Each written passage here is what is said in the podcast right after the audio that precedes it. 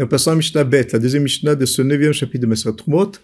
Alors, on a mentionné dans la Mishnah précédente, et c'est ce qu'on va voir dans les Mishnahs suivantes aussi, c'est que nos sages ont décrété que quand quelqu'un il a de la trouma et qu'il la plante, il la sème, il le met dans la terre, alors ce qui va pousser a aussi un digne de trouma. Minatora, ça ne l'est pas. Minatora, une fois qu'on a semé de la trouma, ce qui va pousser n'est plus trouma. Maintenant, euh, Midrabanan, ça l'est pour les raisons qu'on a rapportées. On reviendra de toute façon dessus dans, dans notre explication de la Mishnah d'Alet, la quatrième Mishnah de Seperek. En tous les cas, Midrabanan, nos sages ont institué que tout ce qui va pousser d'une récolte où on a semé de la, trouma aura un statut de trouma. Maintenant, la Torah, ça ne l'est pas.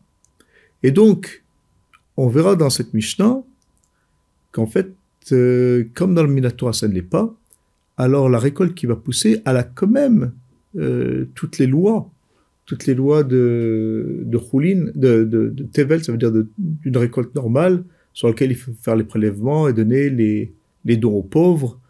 Et c'est ce qu'on va voir un petit peu dans cette Mishnah, la Mishnah suivante.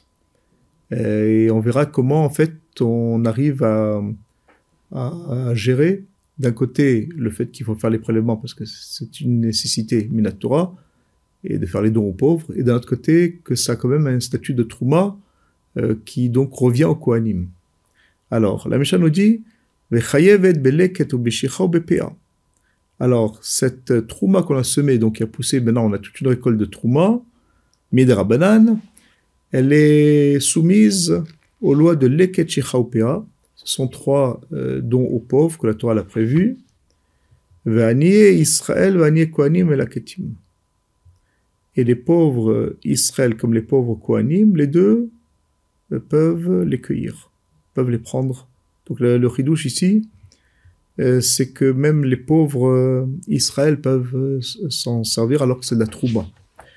On va revenir, on va voir un, instant comment, qu'est-ce qu'ils en font. En tout cas, déjà, on va déjà expliquer ce début de Mishnah. Alors, comme on l'a dit, cette récolte est soumise aux lois qui concernent une récolte normale. Donc, il y a, la Torah l'a prévu que toute récolte, il y a les lois de l'Eket alors PA, c'est le coin du champ qu'il faut laisser aux pauvres, qu'on n'a pas le droit de prendre pour soi. Veshicha, ce sont euh, des oublis au moment de la moisson, au moment du, où on ramasse les gerbes, quand il s'agit de petites quantités qu'on doit laisser aux pauvres, comme c'est rapporté dans mes PA. Et donc, ce terrain-là, il est aussi soumis à ces lois, malgré que c'est de la trouma. Et euh, puisque la Torah, ça ne s'appelle pas de la trouma. Maintenant, qui va les prendre? Tout ce qui est, toute qui est pauvre, que ce soit des ce soit des Anim. Mais la Michel continue en disant la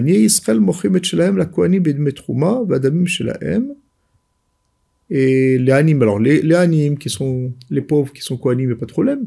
La Trouma, ils vont le consommer.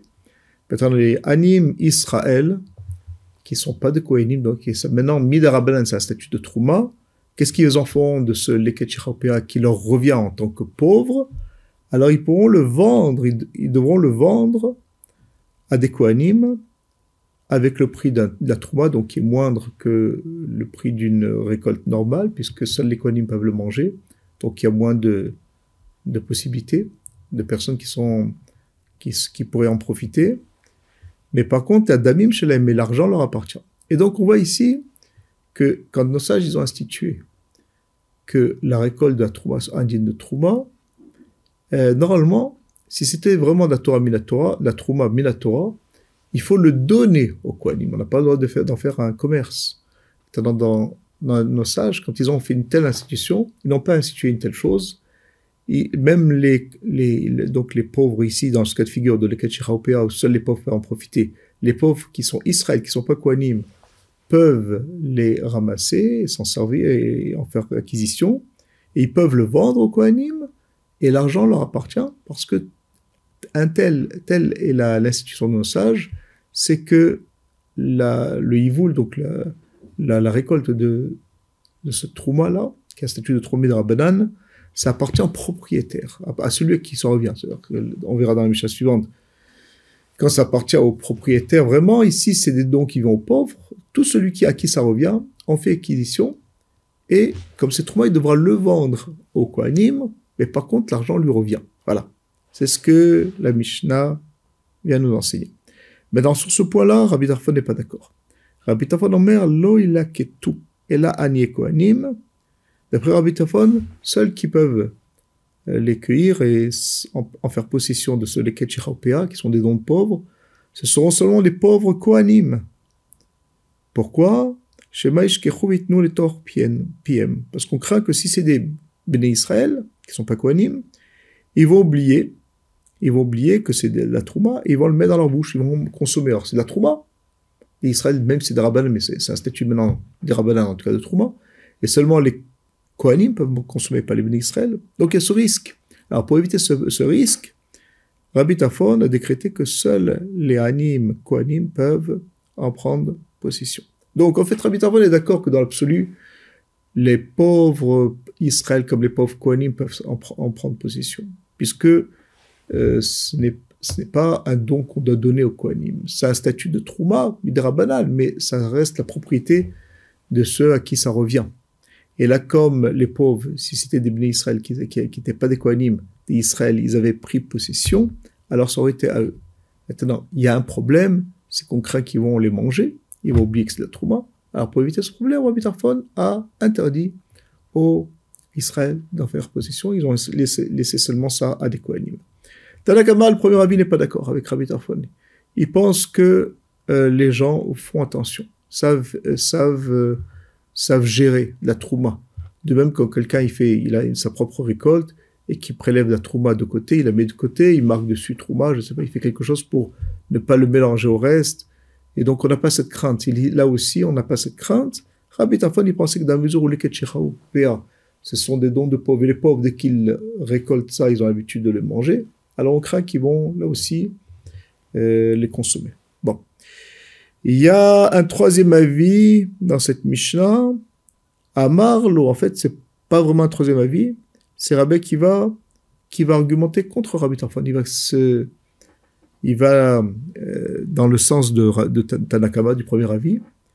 Et il va porter ici un argument contre Rabbi Tarfon qui empêchait les pauvres Israël d'en prendre possession.